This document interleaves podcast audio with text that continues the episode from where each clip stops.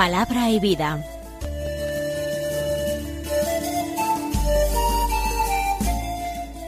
Con el Padre Manuel Horta, desde Sevilla.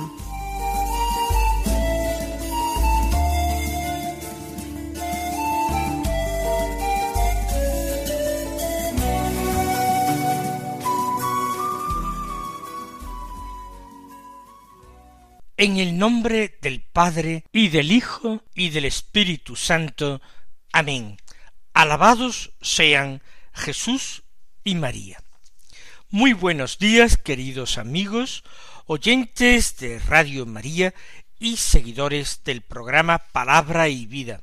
Hoy es el jueves de la vigésimo tercera semana del tiempo ordinario.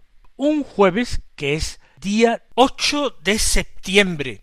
Se celebra en la iglesia la fiesta de la Natividad de la Santísima Virgen María. Se celebra como fiesta, pero también en muchísimos pueblos y ciudades de nuestra nación se celebra como solemnidad, porque en muchas localidades se celebran las fiestas de la patrona, y se llama a María con distintos nombres que evocan eh, lugares, circunstancias, a cada cual más bello y más entrañable para las personas que han aprendido a amar esas advocaciones desde niños. De hecho, la fiesta del nacimiento de María es algo que surge en el oriente cristiano con la devoción a la Virgen y se va imponiendo también en el occidente en el siglo VII, bajo el Papa Sergio I, que es el que la establece. No sabemos, por supuesto, cuándo nació exactamente la Virgen María, ni siquiera sabemos exactamente dónde nació. Algunos piensan que nació en Jerusalén, así lo afirman algunos evangelios apócrifos, otros más bien piensan que sería natural de Nazaret. Esto es secundario, la fecha, el lugar. Sí sabemos que siendo una jovencita, una doncella desposada con José, se encontraba viviendo en Nazaret, que ese era su hogar, que allí desposó a José, aunque el nacimiento de Jesucristo por causa de esa circunstancia que fue el censo mandado a hacer por el imperio romano, el censo se realizó o tuvo que realizarlo en Belén y allí nació su hijo Jesús. María vive en Palestina en la época de la más grande expectación mesiánica. Ella forma parte de ese grupo escogido de Dios, que son los pobres de Yahvé, los que ponían toda su esperanza y toda su confianza en la actuación de Dios, en el poder salvador de Dios, en la fidelidad de Dios, en las promesas que Dios había hecho a Abraham y a su descendencia. Esta es María la verdadera hija de Abraham, la mujer de fe, es también la Virgen orante, la Virgen oferente, la Virgen que convirtió toda su existencia en una oblación agradable a Dios. Es la fiesta de nuestra Madre, es una de las fiestas más hermosas de nuestra Madre.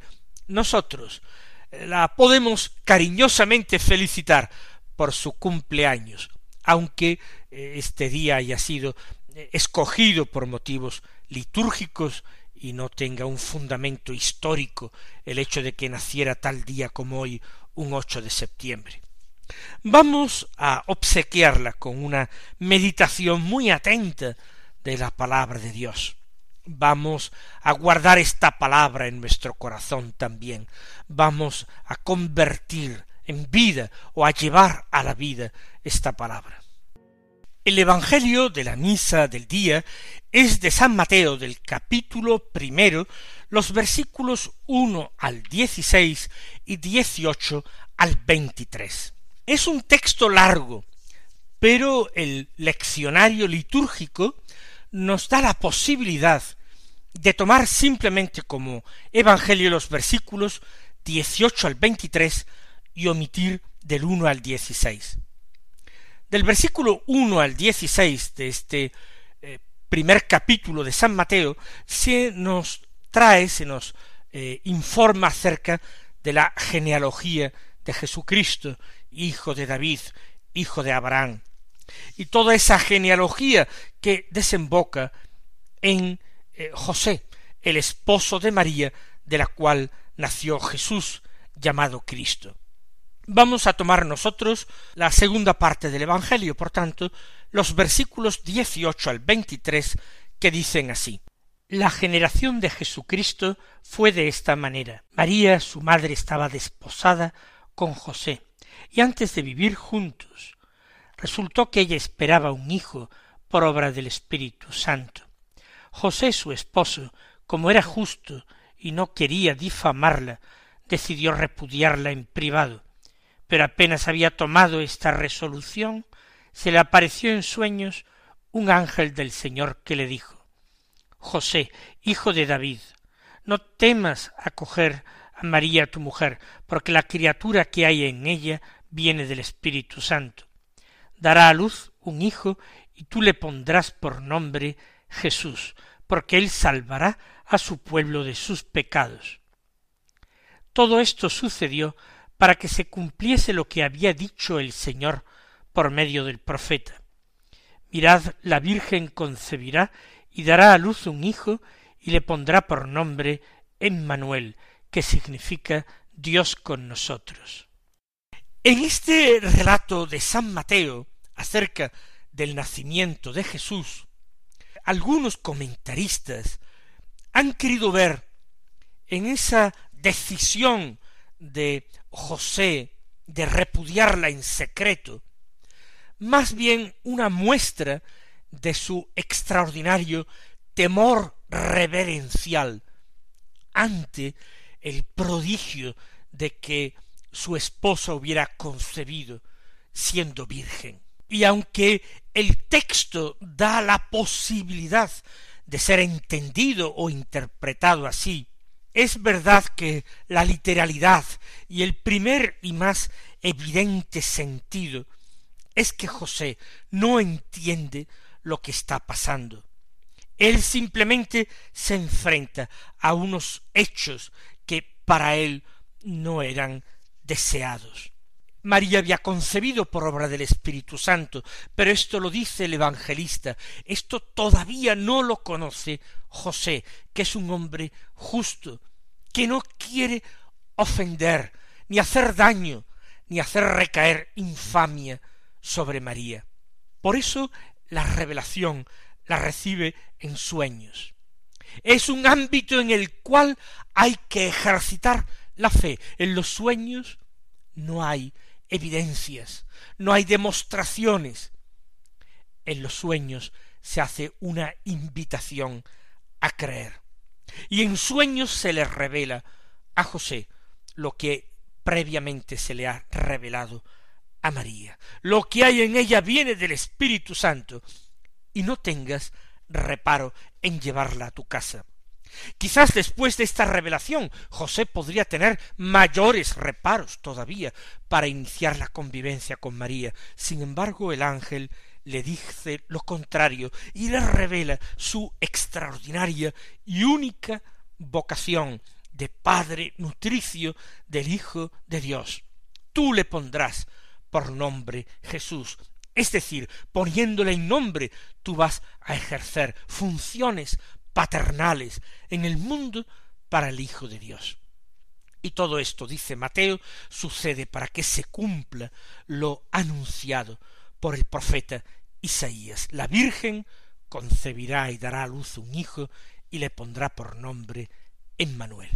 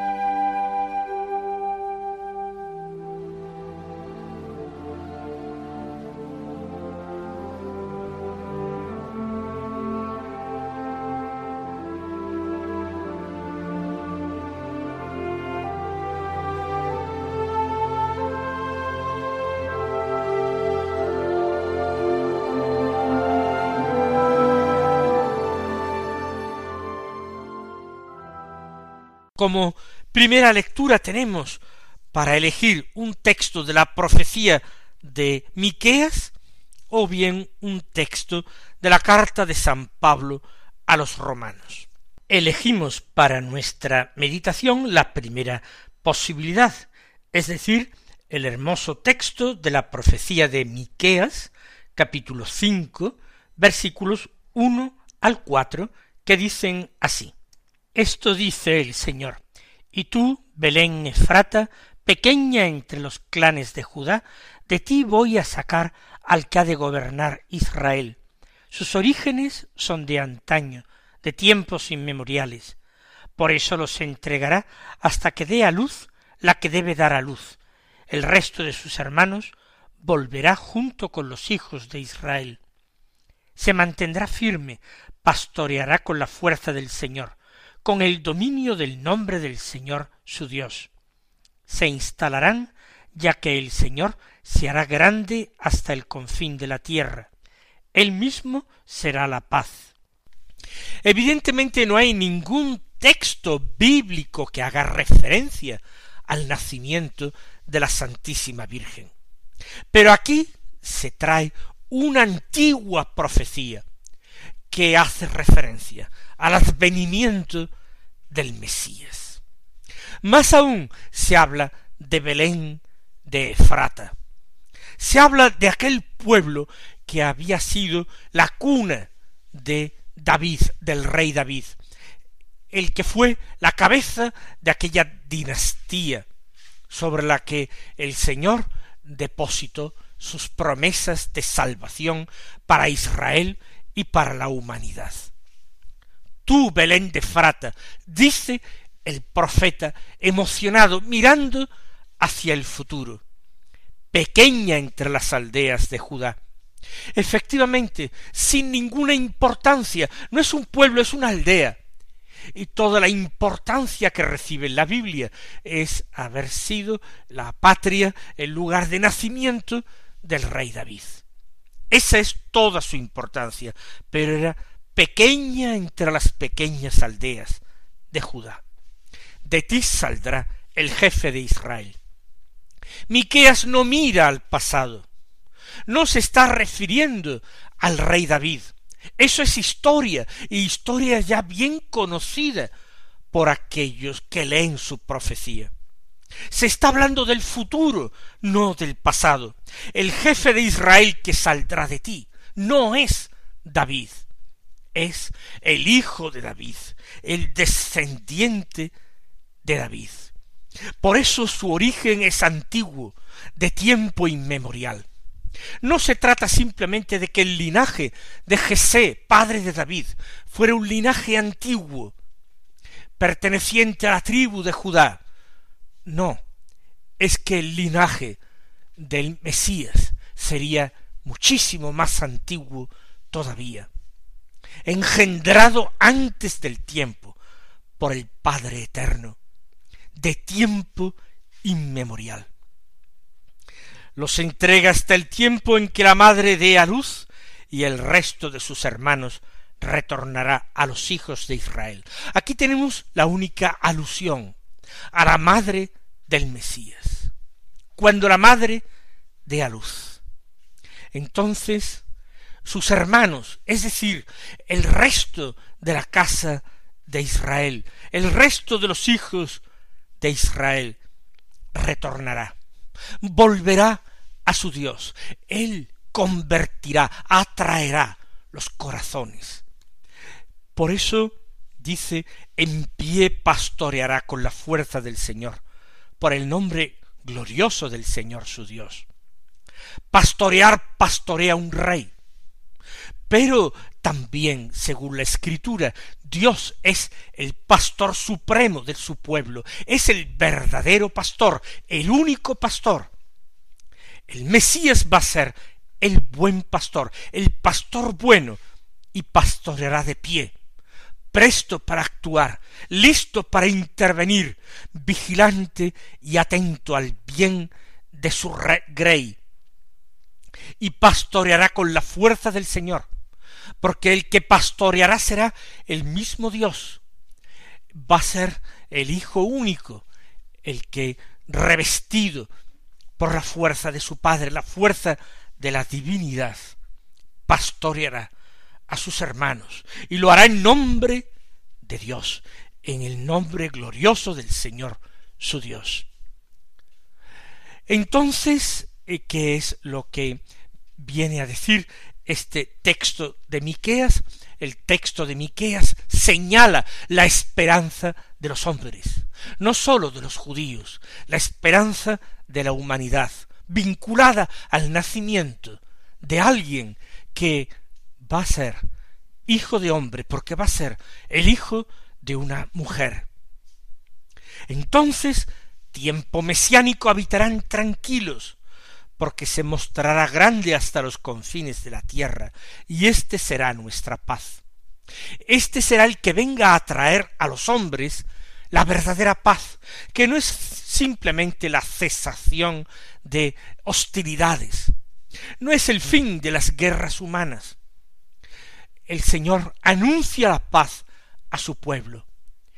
La venida del Mesías va a ser precedida por el anuncio angélico, en la tierra paz a los hombres, a los que el Señor ama.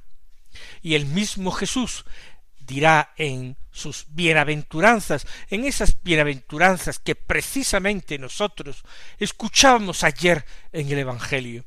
Bienaventurados los pacíficos, los hacedores de paz, los creadores de paz, porque ellos serán llamados hijos de Dios. Su Hijo, su Hijo único es el príncipe de la paz, y los que son como Él, ellos podrán ser también llamados hijos de Dios.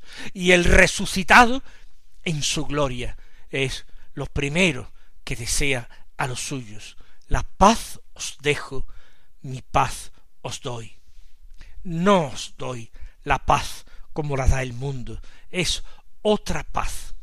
Esa paz necesaria para que en nuestros corazones venga a habitar Dios, venga a habitar la justicia, venga a habitar la gracia.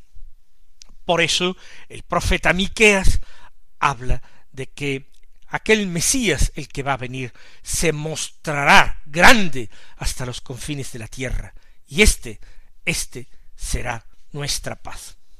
Esta es la primera lectura posible para el día de hoy, pero hay una muy cortita, solo tres versículos de la carta de San Pablo a los Romanos, capítulo ocho, versículos veintiocho al treinta, que dice así Hermanos, sabemos que a los que aman a Dios todo les sirve para el bien, a los que ha llamado conforme a su designio, a los que había escogido Dios los predestinó a ser imagen de su Hijo, para que él fuera el primogénito de muchos hermanos a los que predestinó, los llamó, a los que llamó, los justificó, a los que justificó, los glorificó.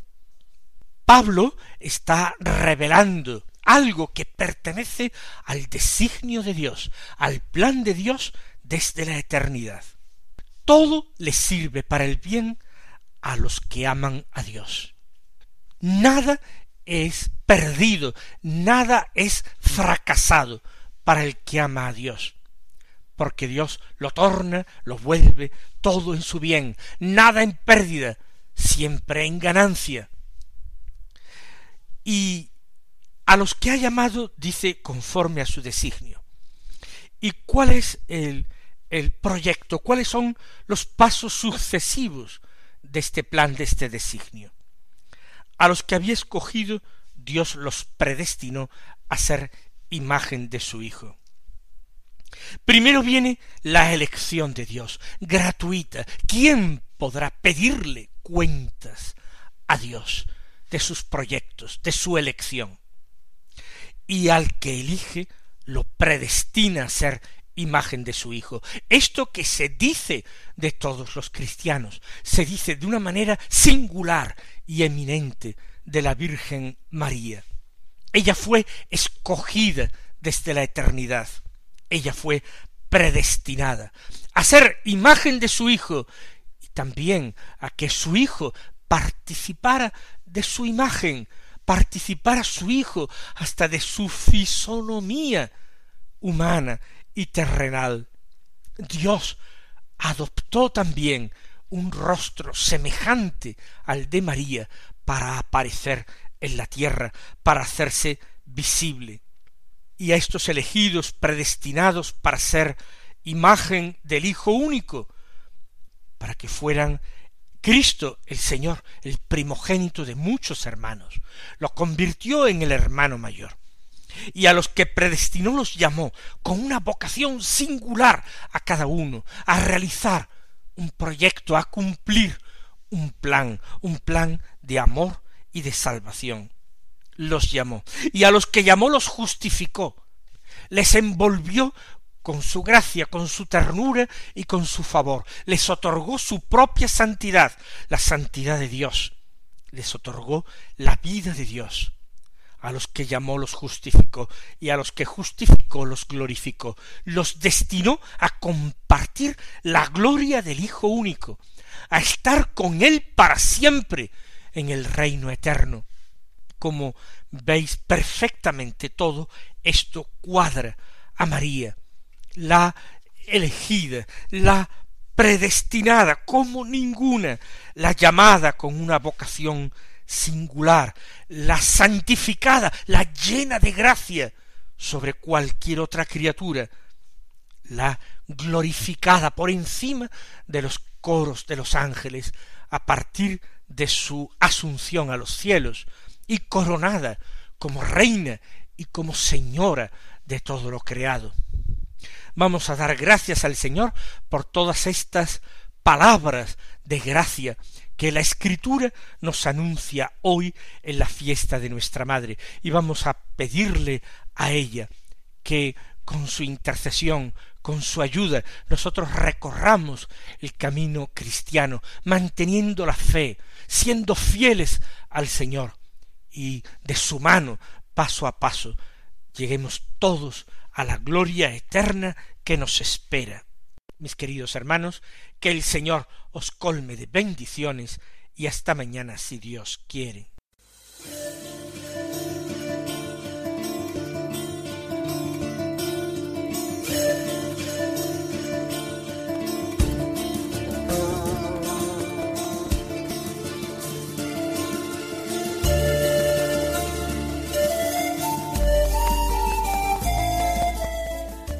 Concluye Palabra y Vida, un programa dirigido desde Sevilla por el Padre Manuel Horta.